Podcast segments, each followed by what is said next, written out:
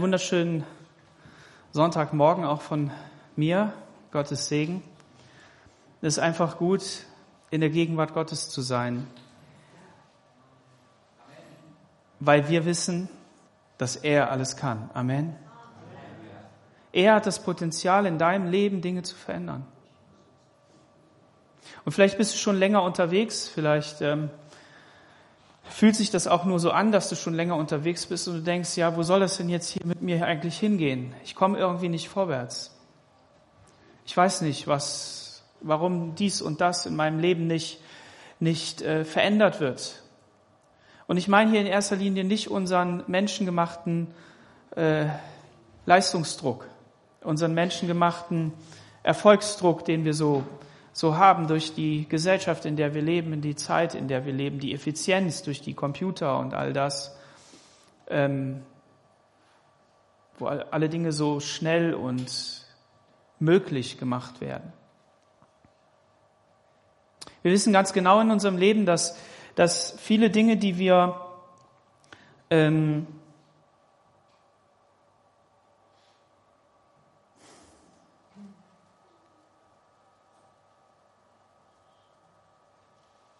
die wir wollen, sind nicht die Dinge, die Gott will in unserem Leben. Von Natur aus. Aber wir wissen, dass Gott uns vieles zugesagt hat, viele Verheißungen gegeben hat, viele Prophetien aufgeschrieben sind, die wir in Anspruch nehmen dürfen durch Jesus. Amen. Und dann habe ich noch etwas beobachtet. Wenn wir, wenn wir uns an Situationen gewöhnen, dann sehen wir über Fehler hinweg. Ist es so? Wenn du so in deine Wohnung kommst und ähm, in die eine oder andere Ecke schaust, ganz bewusst, oder mal an die Decke, in die Ecken, wirst du da irgendwie etwas finden, was du sagst, ach, eigentlich müsste ich das mal aufräumen. Kann das sein? Es gibt ja so ganz penible und ganz saubere Leute, die immer alles perfekt haben. Ähm, da ist es vielleicht nicht so. Aber es ist ein Mechanismus der Gewöhnung. Ja, die beste Gewöhnung, die ich so denke, dass, dass die so an uns persönlich ist, ist die Nase. Ne? Wenn man in einen Raum reinkommt, wo es stinkt, da ähm, denkt man erst, boah, das stinkt hier. Und dann gewöhnt man sich so dran und dann merkt man, ach ja, da kommt wieder einer rein und sagt, es stinkt hier. Und dann sagt man, wo denn? Hat Gott das nicht gut gemacht? Doch, Gott hat das gut gemacht. Wunderbar. Aber wir brauchen öfter mal eine Durchlüftung. Amen. Ich habe euch Bilder mitgebracht. Ähm, und äh, wenn ich mal bitten darf, dass ihr die kurz einblenden könnt. Blätter mal weiter. Genau. Nee, nochmal zurück. Genau. Schaut mal, das ist unsere Einfahrt, ja. Und eigentlich wollte ich das ja für meine Eltern zur Überraschung machen, aber die, äh, die wissen immer alles. Ne? Ist klar, der Mama kann man eh nichts vorenthalten. Ähm, gut, Ihr seht da die Fläche, ja, und da seht ihr schon so ein gelbes Gerät und jeder weiß, der weiß, was das für ein Gerät ist, weiß, was jetzt kommt. Blätter mal zwei Blätter weiter. Nochmal. Ja, schaut mal. Ich habe mal vor ein paar Tagen hatte ich ähm, irgendwas gereinigt mit dem Hochdruckreiniger. Und ähm, dann habe ich gedacht, ach, der funktioniert bestimmt auch auf so Steinen. Und seht ihr da rechts die Ecke unten? Die ist so hell, ja. Und, ähm, und dann habe ich gedacht, ich muss mal die Auffahrt sauber machen. Und jetzt kannst du nochmal zurückblättern. Genau. Ähm, man sieht es nicht ganz, aber ihr könnt mir glauben, die ist jetzt sauber. Der Dreck liegt auf der Straße. Man muss dann warten, bis es ganz trocken ist, damit man den wegmachen kann. Und das ist ein gutes Gefühl. Da kommt so viel Dreck runter. Und blätter noch eins zurück. Nochmal.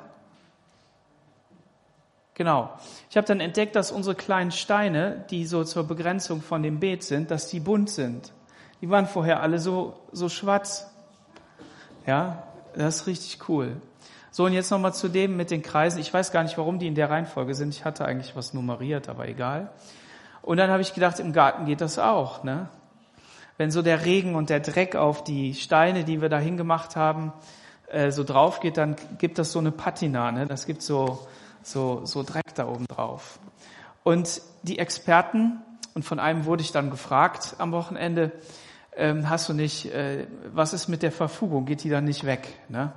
Ist klar, wenn, wenn, wenn die Steine, die so eine Verfugung haben, du kannst gerne die Bilder jetzt ausblenden, ähm, wenn, die, ähm, wenn die so mit Hochdruck be bearbeitet werden, dann, dann, dann strahlt man in die Ritzen rein, ja. Und dann habe ich mir zwei Steine genommen im Garten, habe die neben den eigentlichen Stein gelegt und dann konnte ich ordentlich das machen.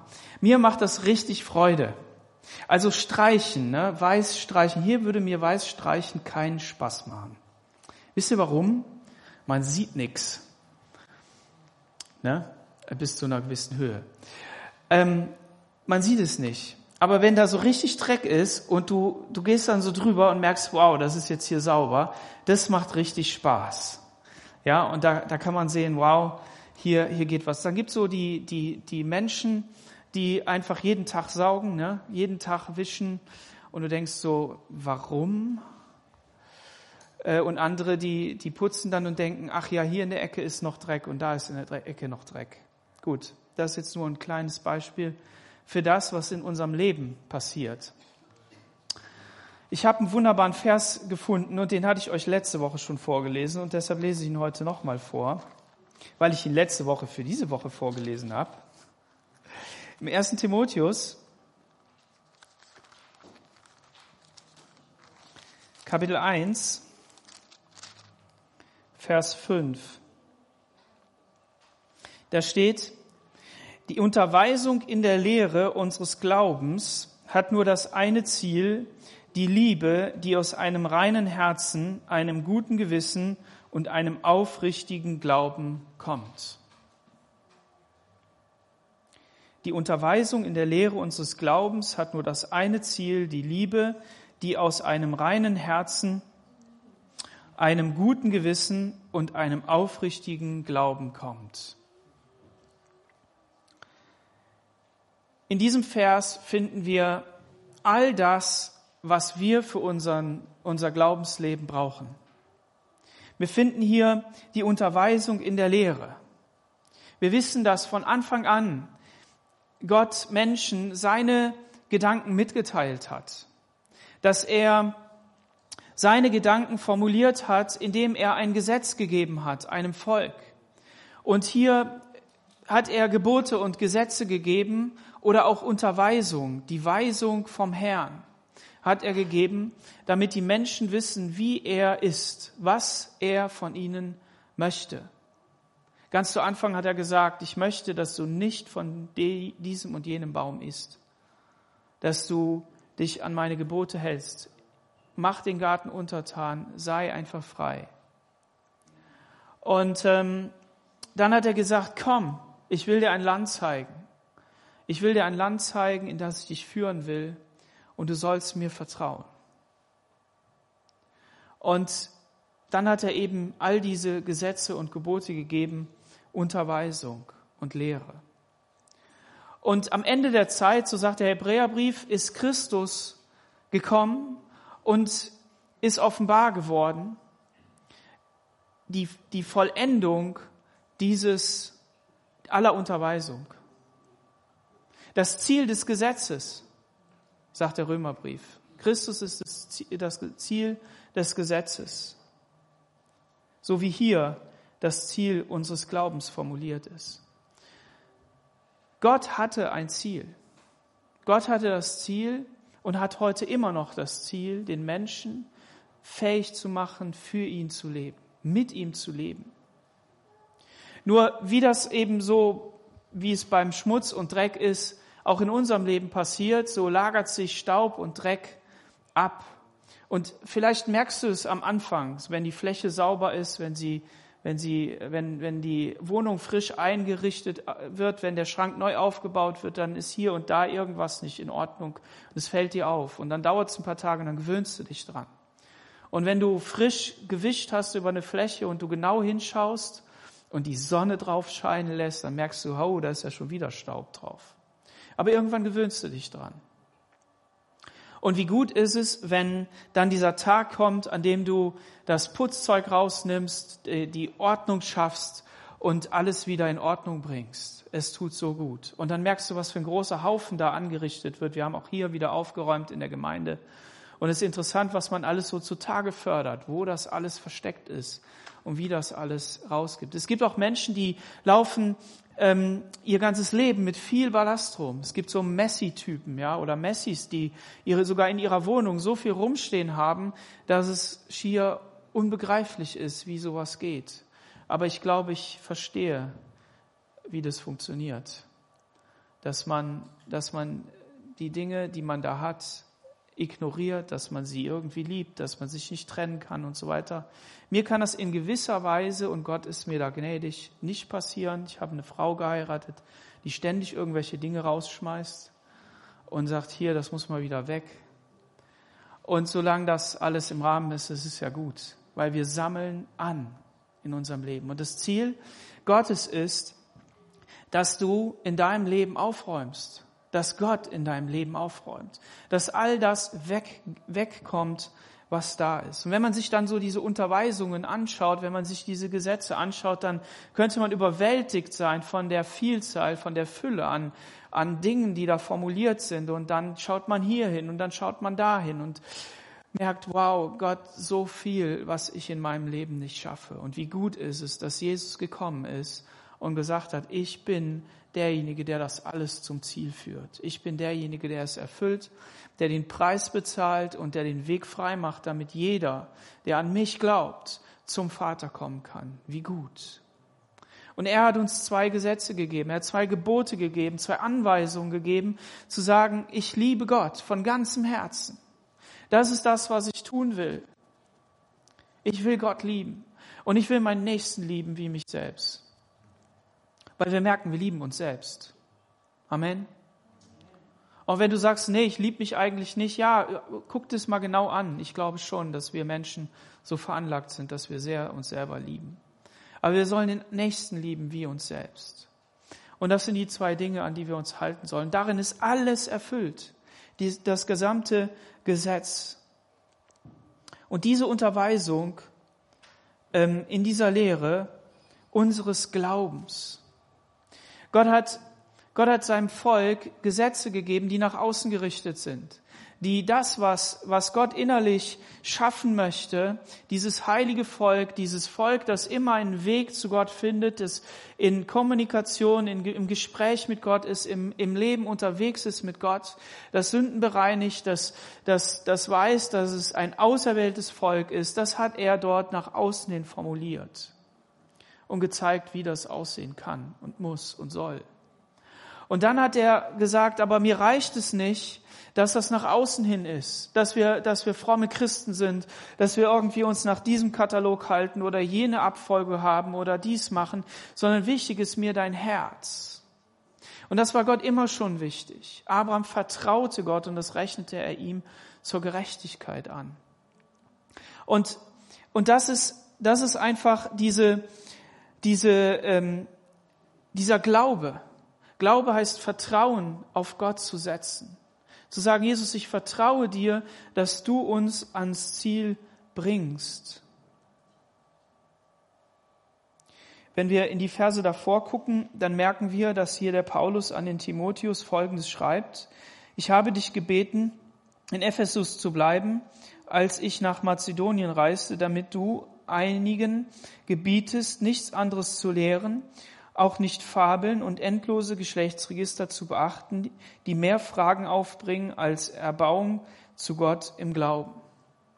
Also die Gemeinde war immer schon das, was sie immer schon war, nämlich angegriffen durch die Umstände, durch Menschen, die es irgendwie an sich reißen wollten und die andere Ideen haben. Und wir leben auch in so einer Zeit, in der so viele irgendeine Idee haben, wie man denn nun Christ lebt, wenn man an die verschiedenen guten Unterschiede in der Gemeinde schaut, ich sage extra guten Unterschiede, wir sind ja unterschiedlich, dann ist das schon eine Menge.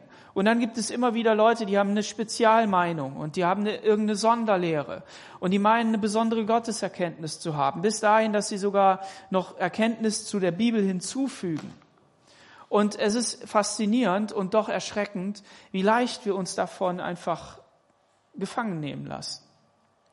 Und ich will mal sagen, die Wurzel davon oder der Ursprung davon ist vielleicht, dass wir, dass wir immer selektiv unterwegs sind, dass bestimmte Themen uns wichtig sind von Zeit zu Zeit.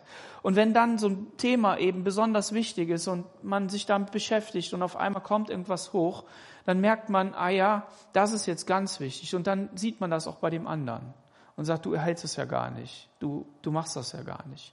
Du, ähm, du folgst gar nicht so Jesus nach wie ich. Und im ganz positiven Sinne ist das ja, wenn du dir ein neues Auto kaufen willst. Ne?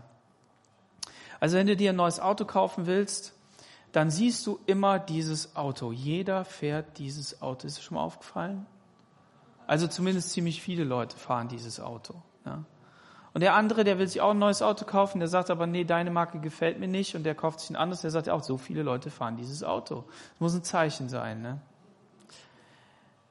Das ist unser, unser Kopf, unsere Selektion, unser, unser Fokus. Ja, das sind die Filter, die wir, die wir im Kopf haben, was uns das ins Auge springen lässt. Und es ist etwas Gutes. Gott hat das in dich hineingelegt. Er hat dich mit so viel Positivem und Gutem veranlagt, das zu sehen. Ich versuche mal den Satz zusammenzukriegen, der, oder ich suchte mir den raus. Den habe ich ja hier.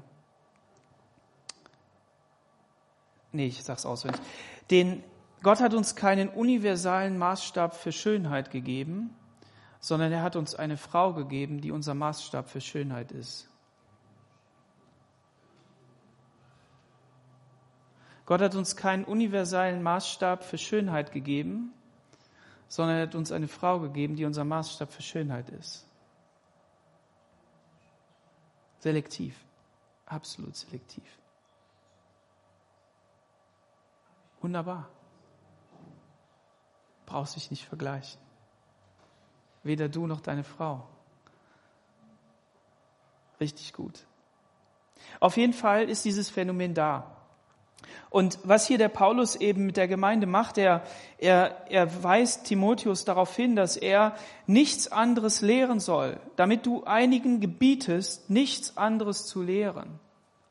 Es sind nicht immer alle sondern es sind einige, die anders lehren, die irgendwie etwas Besonderes haben, die irgendwie noch sagen, ja, hier müsste es sein. Und die Gemeinde hat gekämpft, immer wieder, auch gegen das, woraus sie vielleicht ähm, gekommen ist, ja, das Judentum.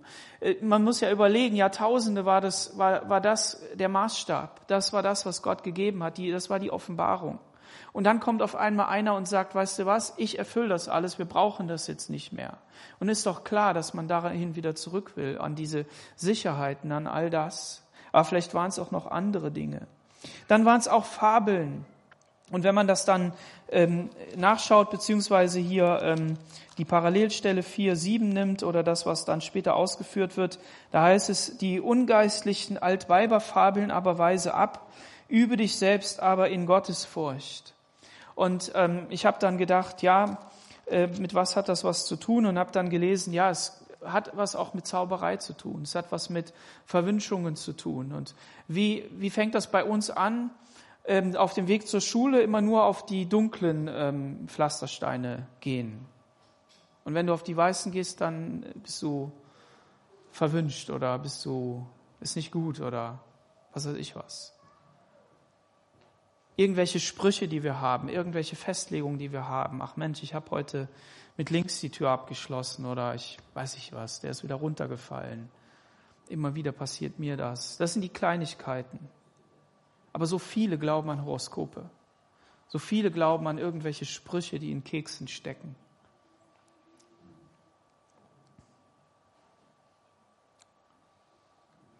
Wie anders ist es, wenn du an das Wort Gottes glaubst? Und du sagst, ich schlag heute mal meine Bibel auf und lese einfach mal und Gott wird zu mir sprechen. Das ist ja nicht ein Glücksvers rauspicken. Auch der Vers des Tages, ja gut, der standardisiert natürlich vieles auf dieser Welt. Wenn alle die gleiche App benutzen, dann ist immer der gleiche Vers. Und da frage ich mich auch, wie viel ist davon geistgeleitet? Und hier vielleicht mal die Ermutigung an uns, dass wir ein bisschen mehr sind als nur der Vers des Tages Christen. Gott will zu dir individuell und speziell sprechen. möchte Dinge ans Herz legen, aufs Herz legen. Aber da ist es ja wenigstens, dass der Vers von einem geschrieben ist, der lebendig ist. Dass der Vers an dich gerichtet ist von jemandem, der dich liebt. Aber hier halt die Fabeln. Und endlose Geschlechter zu beachten. Ja, das war wichtig für die Juden zu wissen, woher komme ich, damit ich weiß, wohin ich gehe, ob ich zu diesem Volk gehöre oder nicht. Da war mal eine große Selektion dann. Da war, da war alles verloren gegangen. Da mussten sie gucken, sind wir denn wirklich Juden? Ist, wie sieht's aus? Und wer nicht, wer nicht dazugehörte, der war raus aus dem Volk. Raus aus dem Volk. Und ich habe eine, eine Berechnung gesehen, das wäre noch mal eine Sache für ein anderes Thema oder einen anderen, einen anderen Sonntag. Ich habe mal einen gesehen, der hat das mal ausgerechnet. Der ist hingegangen und hat gesagt, ja, unter den Christen gibt es ja auch so, so dieser, diesen Wunsch, ja, bin ich denn vielleicht doch Jude? Ne? Wenn du jetzt unbedingt in Israel wohnen musst und so, dann könnte es ja vielleicht wirklich zum Vorteil sein, ja, aus irgendwelchen Gründen. Aber aus glaubenstechnischen Gründen. Und um es kurz zu machen, er hat dann ausgerechnet, wie, wie groß die, die, die Wahrscheinlichkeiten sind und wie, welche Anzahl von Menschen da, da vorkommen und wie, es ist unglaublich. Es ist unglaublich. Es geht überhaupt nicht. Vom DNA-Test hin zur, zur Verwandtschaft Richtung, Richtung Israel zu gucken. Es funktioniert gar nicht. Und er sagte dann so, man kann natürlich gewisse Dinge, gewisse Marker sehen. Aber er sagte so, ich glaube, Gott hat es extra gemacht, weil es für ihn nicht mehr wichtig ist. Seit Jesus gekommen ist, ist es nicht mehr wichtig, aus welcher Familie du kommst, aus welcher, welcher Genealogie du kommst, welch, wer deine Vorfahren sind und wer, völlig egal. Weil durch Jesus ist das Leben in dein, in dein Leben hineingebrochen. Halleluja. Und wie schnell haben wir uns an solchen Listen abzuarbeiten? Wie schnell können wir das als Menschen? Wie schnell geht das? Das Endziel des Glaubens, äh, des Gebotes ist Liebe aus reinem Herzen, gutem Gewissen und aus ungeheucheltem Glauben.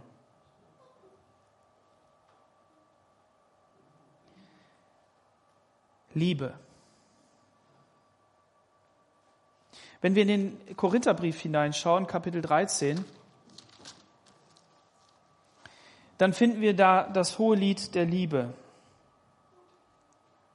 Und Paulus schreibt im Kapitel 12, strebt aber nach den besseren Gaben und ich erzeige euch noch einen weit köstlicheren Weg. Gott hat Gaben gegeben, Gaben, die die Gemeinde befähigen, den Dienst für Gott auszuführen. Und Paulus sagt aber, dass es noch etwas viel Besseres gibt als Gabendienst. Nämlich, wenn ich Menschen und mit, Engels, mit Menschen und Engelszungen redete und hätte keine Liebe, so wäre ich ein tönernes Erz oder eine klingende Schelle. Wie ist das in deinem Leben, wenn dir jemand was sagt, wenn dich jemand korrigiert, wenn dir jemand einen Rat gibt? Klingt das für dich so tönern, so leer, so wie so eine Schelle? Wann nimmst du Rat an? Nur wenn er sachlich richtig ist oder wenn Herz zu Herz spricht? Wenn du Respekt hast, wenn du Anerkennung hast, wenn du, wenn du Vater und Mutter ehrst, wenn du sagst, ja, ich nehme das an, was die sagen, was vielleicht auch ältere Menschen sagen, aber ich bilde mir dann meine eigene Meinung und versuche das aber zu respektieren. So wäre ich ein tönernes Erz und eine klingende Schelle. Und wenn ich Weissagen könnte und wüsste alle Geheimnisse, alle Erkenntnis und hätte allen Glauben, so dass ich Berge versetzte und hätte keine Liebe, so wäre ich nichts. Ja gut, wir ich wüsste jetzt nicht, wer von uns alles weiß. Es gibt ein paar, da denken wir, dass die alles wissen. Also zum Beispiel mein Papa, der musste immer alles wissen, der war ja Lehrer. Oder, ne? So. Aber denk mal drüber nach. Wüsste alle Geheimnisse. Natürlich wissen wir, Paulus übertreibt hier, okay? Natürlich. Aber mir sind so Leute schon begegnet und immer wieder und viel zu häufig, als dass ich da mit klarkomme. Wisst ihr warum? Wenn ich alle Geheimnisse wüsste, wenn du dich mit jemand unterhältst und der weiß ziemlich viel. Dann gibt es ja unterschiedliche Typen, ne, die das unterschiedlich darstellen. Die einen lassen das so raushängen. Die einen reden, den, die, das ganze Gespräch reden die. Dann gibt es so welche, die lassen dich auch spüren, dass du es nicht weißt. Nehmen wir mal an, du hast eine normale Konversation, eine normale Unterhaltung. Du möchtest einfach, du besuchst jemanden und du möchtest dich einfach unterhalten. Du möchtest einfach so das Gespräch auf Augenhöhe führen ne, oder triffst jemanden. Und du sagst dann, sagst dann zu diesem und jedem Thema etwas und dann sagt er auch was dazu und äh, hält dir dann auch noch einen Vortrag und dann sagst du wieder was und dann ist es wieder, er weiß es wieder besser er nimmt mehr Zeit in Anspruch, er und so weiter und so weiter. Wie fühlt sich das an? Das fühlt sich so an. Und wenn ich weissagen könnte und wüsste alle Geheimnisse und Erkenntnisse und hätte allen Glauben, der hat auch den Glauben, dass er alles weiß. So dass ich Berge versetzte.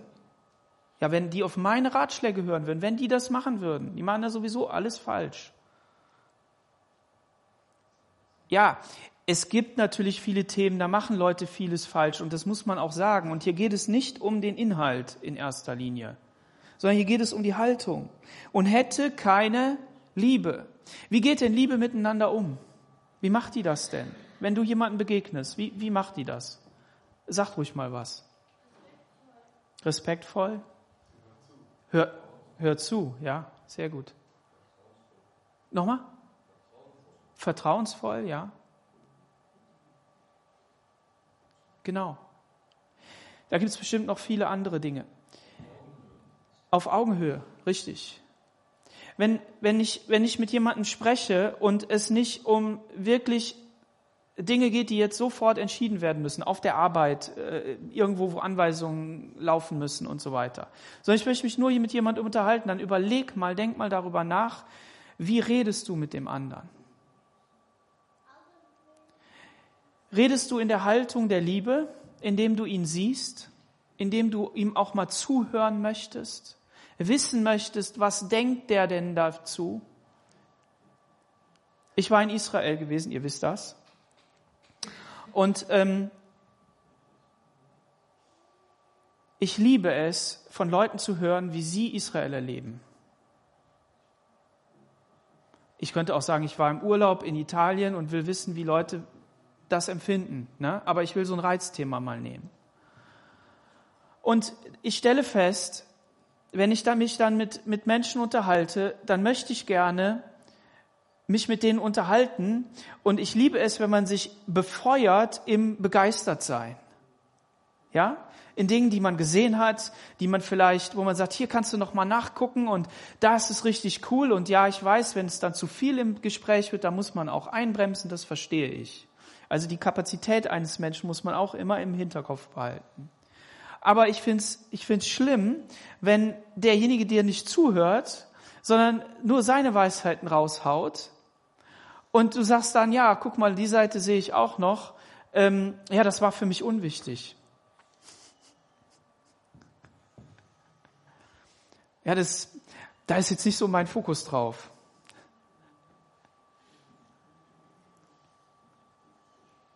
Das trifft nicht so ganz meine Lebensrealität für andere Themen. Wisst ihr, was das bedeutet? Das bedeutet, er hört dir nicht zu. Er will gar nicht wissen, was du sagst. Er will nur mit seiner Weisheit rüberkommen. Er will dich gar nicht, der will gar nicht hören, hast du auch einen Gedanken dazu? Ach so, ja, so könnte man den auch noch mit reinnehmen. Ich weiß, manchmal ist es zu viel. Verstehe ich. Ist ja kein Problem. Aber der Punkt ist, dass der Paulus hier sagt, wenn ich keine Liebe hätte und alle Geheimnisse und alle Erkenntnis hätte, dann bin ich nichts. Und wenn ich alle meine habe, den Armen gäbe und ließe mein Leib verbrennen und hätte keine Liebe, so wäre es mir nichts nütze. Es geht darum, dass, dass Jesus gekommen ist, damit die Liebe Gottes in dein Herz kommt, damit die Liebe Gottes in die Gesellschaft hineinkommt, in die Gemeinde hineinkommt und dass wir mit der Liebe Gottes unterwegs sein können. Die Liebe, Liebe ist langmütig und freundlich. Langmütig und freundlich. Liebe eifert nicht. Die Liebe tut nicht groß. Sie bläht sich nicht auf. Sie benimmt sich nicht unanständig. Sie sucht nicht das ihre. Sie lässt sich nicht erbitten. Sie rechnet das Böse nicht zu. Sie freut sich nicht über die Ungerechtigkeit. Sie freut sich aber an der Wahrheit. Sie erträgt alles. Sie glaubt alles. Sie hofft alles. Sie erduldet alles. Die Liebe hört niemals auf. Bums. Alter Schwede. Aber ist das nicht das, wonach wir uns als Menschen sehen, ob wir Jesus kennen oder nicht? Ist das nicht das, wonach wir uns sehnen?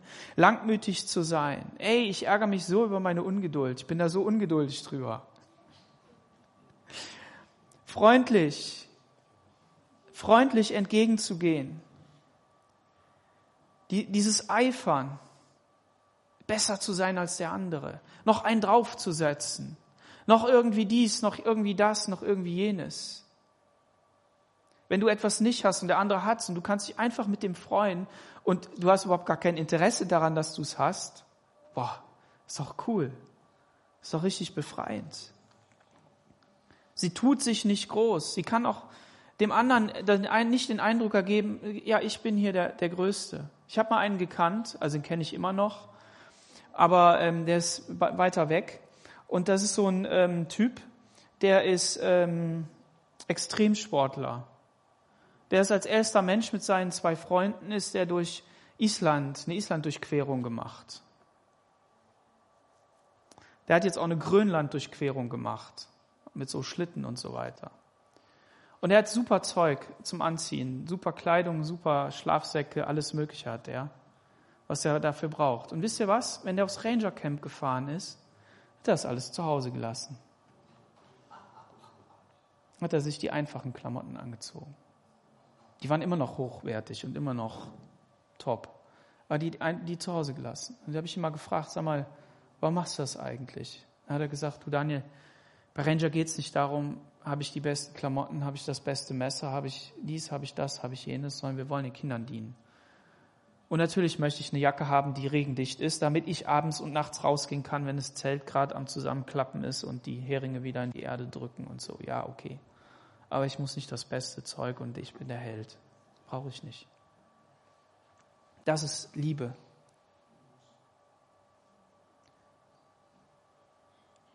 Wir könnten das im Einzelnen noch weiter durchgehen. Ihr könnt ja selber mal darüber nachdenken. Sie erträgt alles, sie glaubt alles, sie hofft alles. Wie, wie schnell ist es passiert, dass wir enttäuscht sind von Menschen?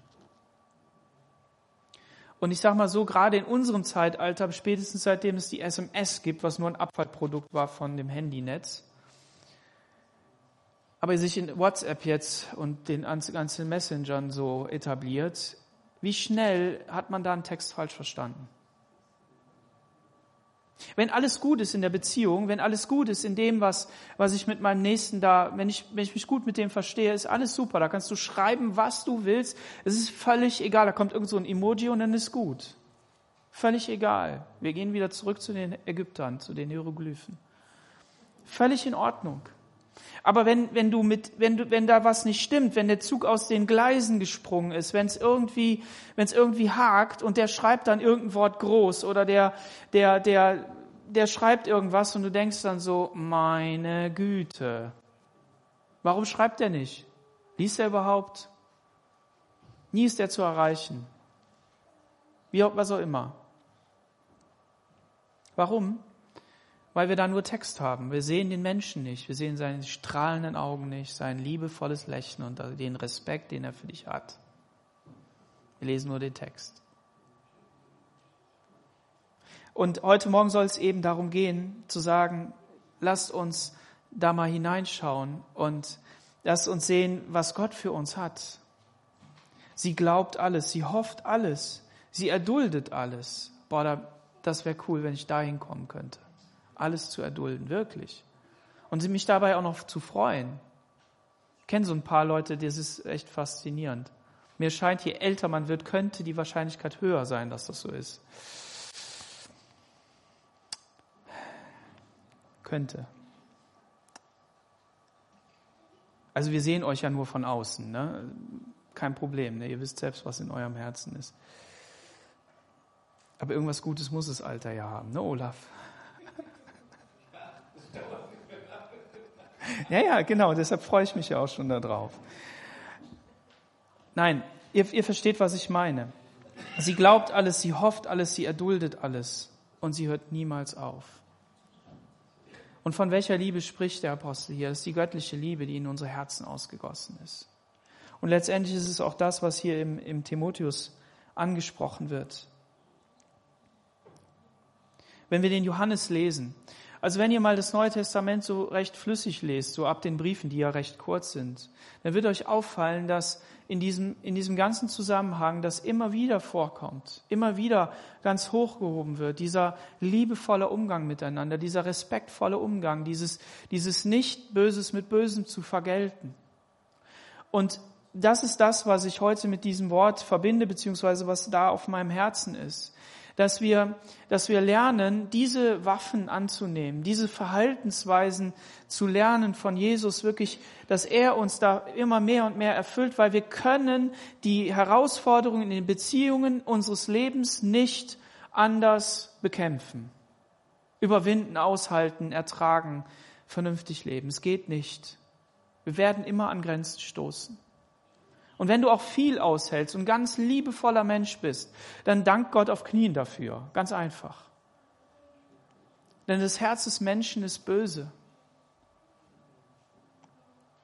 Aber der Punkt ist, Gott will uns ja nicht hängen lassen, sondern er sagt ja hier, dass das Ziel der aller Unterweisung, aller Lehre im Glauben wir reden über die Glaubenstaten, über die Glaubenshelden. Wir, wir, wir zeigen auf, wie David gekämpft hat, wie er in den Psalmen sein Herz Gott geöffnet hat und allen, allen, allen äh, Schutt und alles Elend vor ihm ausgeschüttet hat und, und um dann zum Danken zu kommen und wie er gekämpft hat, wie er das gemacht hat.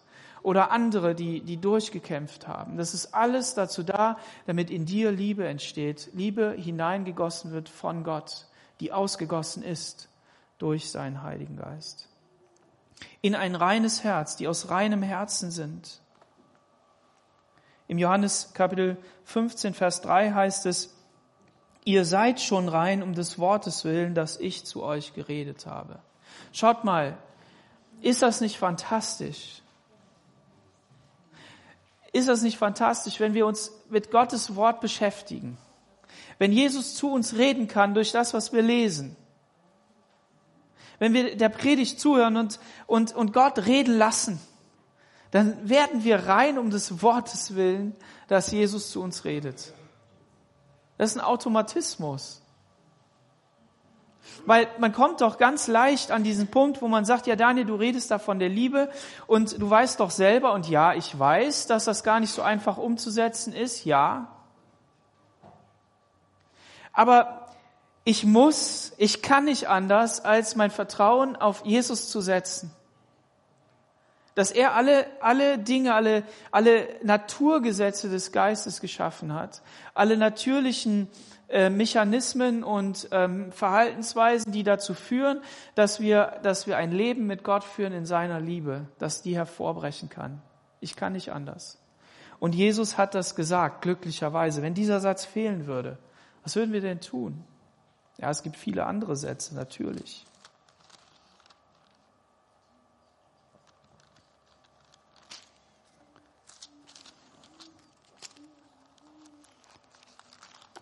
Erste Johannes, Kapitel 3.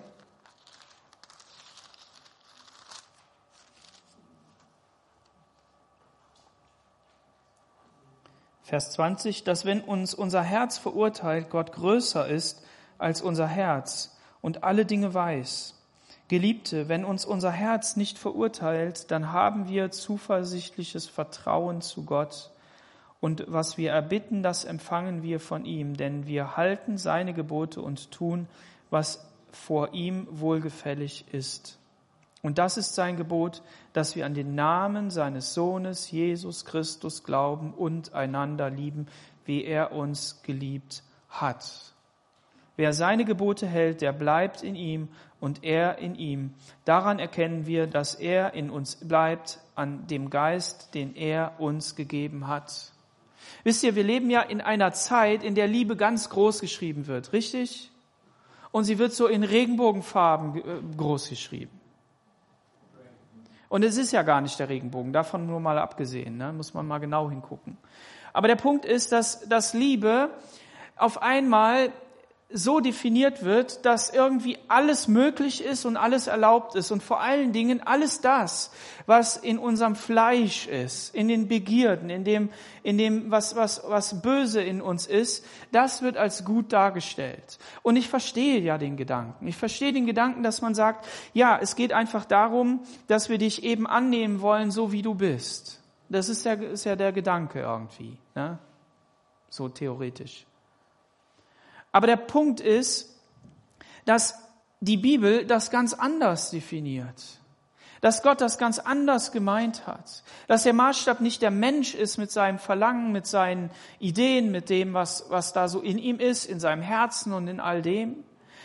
Dass, dass er sagt, das ist sein Gebot, dass wir an den Namen seines Sohnes Jesus Christus glauben und einander lieben. Die beiden Gebote.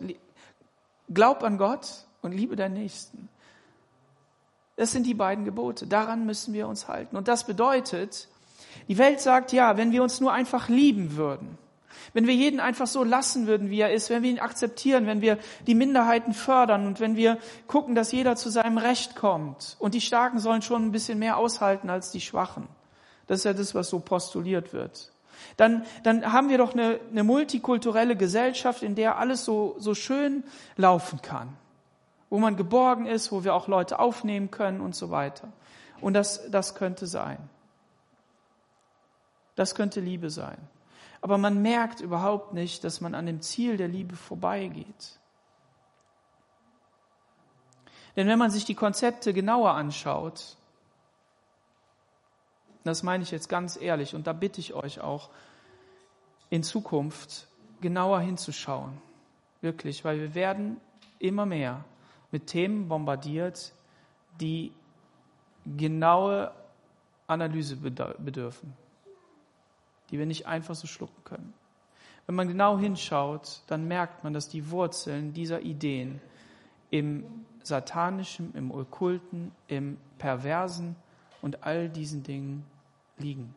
Die Menschen, die das vorangepusht haben, die das herausgegraben haben, haben Sünden in ihrem Leben gehabt, die sie einfach gepflegt haben und die sie ähm, gesellschaftsfähig gemacht haben. Es ist irre. Ich erinnere nur mal, was mit unseren Kindern an den Schulen gemacht wird, woher dieser, dieser Koffer kommt für die Aufklärung, den man überall durchbringen will. Es ist zum Himmel schreiend. Es ist schrecklich. Es hat nichts mit Liebe zu tun. Es hat was mit Zerstörung des Menschen zu tun und das weiß Gott. Wenn die Orientierung unseres Lebens nicht am Herrn ist, wenn die Orientierung nicht an Gott ist, unsere Ausrichtung nicht an ihm, wenn, wenn unser Verlangen ist, nicht ihm zu dienen und nicht uns selbst, dann, dann gehen wir daran vorbei. Dann, dann denken wir, unsere Ideen sind die, die die großen Ideen sind. Unsere Weisheit ist die, die, die jetzt jeder wissen muss. Das ist das, was, was dann dabei rauskommt. Aber der Punkt ist, dass, dass der Johannes hier eben sagt, die Liebe ist das, was durchkommt. Und wenn man da so seinen Brief durchliest und seine drei Briefe, dann merkt man, dieser Mensch, der ist irgendwie schon ziemlich alt geworden. oder der ist äh, irgendwie weltfremd oder so, weil der formuliert manches so stark auf die Liebe ausgerichtet, dass er sagt, dass er, dass, dass man ihm das fast nicht glauben kann. Wer Liebe in sich hat, der sündigt nicht. Punkt. Und wer sündigt, der hat die Liebe nicht. Okay, da müssen wir nochmal detaillierter reingehen. Ich will aber damit was sagen. Ich will damit sagen, für Gott ist die aus ihm gewirkte Liebe in uns das Größte, was wir tun können. Das Größte, was wir tun können. Du wirst Ungerechtigkeiten erleben in deinem Leben. Du wirst mit dir selbst nicht klarkommen, mit dir, selbst nicht vergeben können oder, ne, also, da wird, werden Dinge passieren der hat mir aber jetzt wieder mal so eins draufgegeben. Und was kannst du dann tun? Du könntest sagen, ich verschaffe mir Recht. Ich werde mal mit dem reden. Ich werde dir mal ordentlich eins reinwürgen. Ich werde dir mal, zu, werde dir mal die Leviten lesen. Aber du könntest auch einfach sagen, nee, ich werde ihn einfach mit Liebe überschütten. werde ihn einfach lieb haben. Und das ist ja verrückt, wenn du dann Menschen begegnest, und die kenne ich auch, den begegne ich auch, die, die, die tun das dann so. Und dann denke ich immer so, jetzt sei doch nicht so ein Heuchler. Aber das stimmt ja vielleicht gar nicht. Vielleicht hat Gott in denen schon etwas gewirkt, was voller Liebe ist, und die sehen überhaupt nicht das Negative, was ich da drin gesehen habe. Kann doch sein.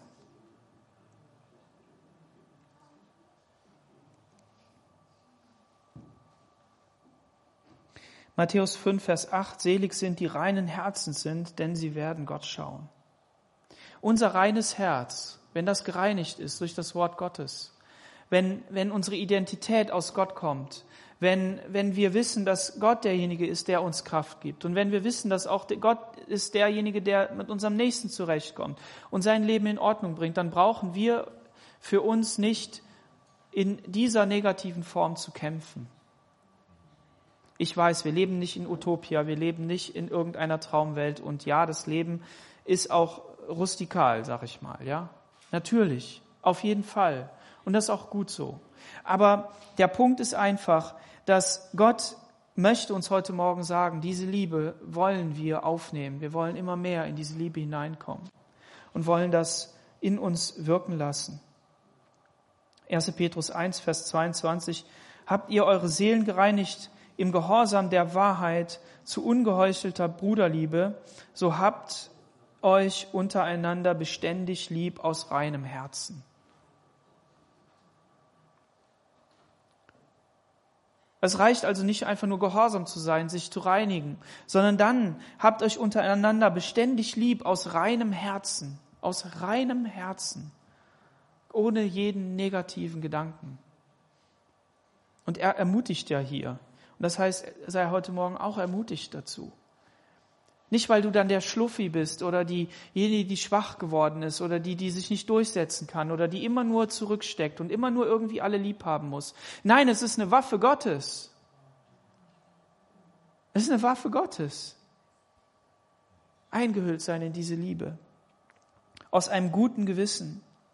Der Petrus, der schreibt, seid alle Zeit bereit zur Verantwortung vor jedermann, der von euch Rechenschaft fordert über die Hoffnung, die in euch ist, und das mit Sanftmut und Ehrfurcht, und habt ein gutes Gewissen, damit die, die euch verleumden, zu Schanden werden, wenn sie euren guten Wandel in Christus schmähen.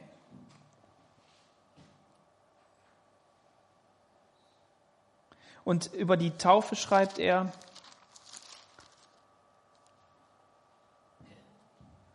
Vers, 1. Äh, Petrus 3, 21, das im Gegenbild auch, nun auch uns rettet, in der Taufe, nicht das Abwaschen von körperlichem Schmutz, sondern der Bund eines guten Gewissens bei Gott durch die Auferstehung Jesu Christi.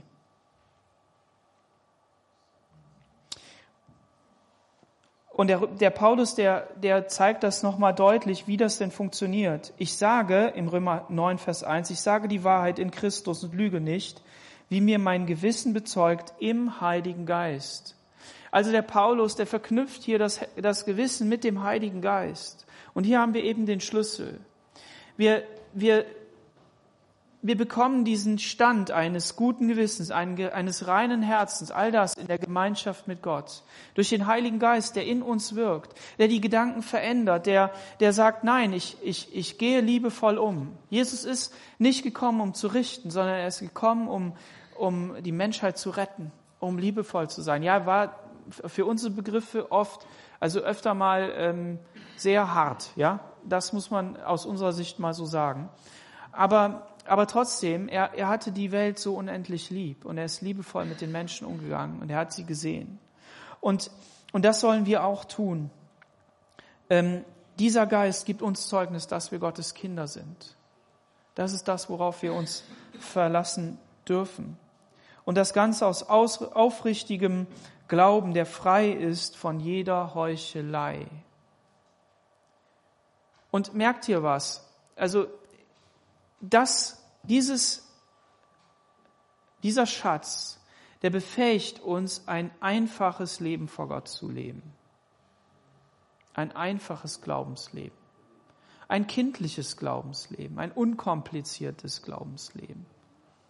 Ein, ein Leben, das, das vor Gott einfach frei sein kann, befreit sein kann. Weil nicht mehr ich bin das, sondern Jesus ist das in mir. Und ich weiß, das ist, das kann ein hoher Maßstab sein, aber der hohe Maßstab, der findet ganz schnell Erdung im Kreuz. Da ist der Blitzableiter bei dem hohen Maßstab. Weil wenn du zum Kreuz kommst, dann entdeckst du, und wenn ich alles halten würde, er hätte doch alles für mich getan. Und die Restschuld, die ich habe, die ist immer noch so groß, dass ich ihn da ins Kreuz gebracht hätte. Und dann kniest du nieder und sagst, Jesus, ich will, dass dein Geist mich verändert. Ich will, dass deine Liebe in mich hineinkommt und ich möchte dieses Leben leben. Und dann bist du dankbar, wenn diese Liebe aus deinem Nachbarn hervorstrahlt und sagst, wow, es ist cool, was Gott in dem getan hat. Und lass uns nicht bemessen am Level der Liebe im Sinne jetzt, ja, wir müssen noch, wir haben noch nicht 90 Prozent und so. Nein. Lass uns dankbar sein für das, was Gott schon in unseren Herzen getan hat, wo diese Liebe hervorkommt, wo dieses, wo diese, wo diese, die, diese wunderbare Sache einfach schon, schon rauskommt. Und das beste Beispiel ist der Philemon-Brief, wenn du den heute Nachmittag mal kurz durchlesen willst. Oder auf der Autofahrt nach Hause in der Bibel-App hören. Da ist ein Sklave weggelaufen. Einfach weggelaufen. Der Herr war sauer über den. Musste der ja sein. Ging ja gar nicht anders. Und dann hat er sich bekehrt. Und dann kommt der Freund von dem, von dem Herrn und sagt, du, reg dich mal nicht darüber auf, sondern freu dich darüber, dass der sich bekehrt hat. Und rechne ihm das nicht, nicht böse zu. Wo auf dieser Welt ist das möglich? Dieser Herr hat einen Schaden gehabt, ein Sklave war weg, den muss er wieder organisieren, muss er wieder bezahlen, der hat die ganze Arbeit nicht gemacht. Wo, wo ist das möglich? Außer durch diesen Gedanken aus Jesus heraus, ja, der hat sich bekehrt, der ist gerettet. Halleluja, preis den Herrn. Wunderbar, dass er abgehauen ist. Gut, dass du abgehauen bist.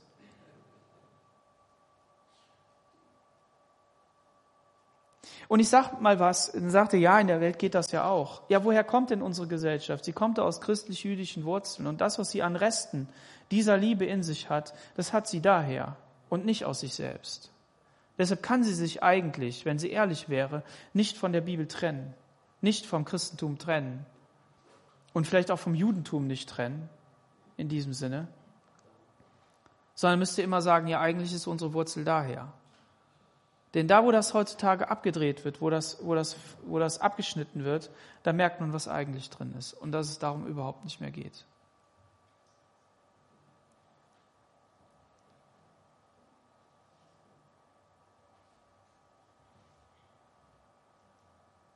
Einen letzten Gedanken. Wenn du mit dir selber nicht klarkommst, vergib dir selbst.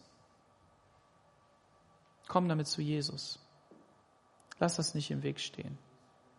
Jesus sagt im Vater unser, dass wir vergeben sollen. Und er sagt zur Erklärung, wenn wir nicht vergeben, dann kann der Vater uns auch nicht vergeben. Vergebung ist der Schlüssel für ein geistliches Leben. Der absolute Schlüssel. Und vor allen Dingen ein geistliches Leben, was nicht bei dem anderen anfängt, sondern ein geistliches Leben, was bei dir anfängt. Und ein Leben, das in Freiheit ist. Stell dir mal vor, denk jetzt mal an alle die Leute, denen du nicht vergeben kannst. Vielleicht sind es ja gar nicht so viele. Aber du könntest einfach vergeben. Du müsstest nicht nachtragend sein. Du müsstest das nicht zurechnen. Boah, wie befreit wäre man doch. Und das ist möglich. Warum? Weil wenn wir Jesus erkennen, wie er uns liebt, wie er am Kreuz alles getan hat für uns. Das heißt, wir brauchen daran nichts mehr zu tun. Wir brauchen da nur hinzukommen, darauf nur zu vertrauen. Dann können wir in Freiheit leben. Und dann kann Liebe aus uns herauskommen. Amen. Und das ist wunderbar. Und in diesem Sinne ist das Ziel aller Lehre, aller Unterweisung unseres Glaubens, die Liebe aus eben diesem reinen Herzen. Amen.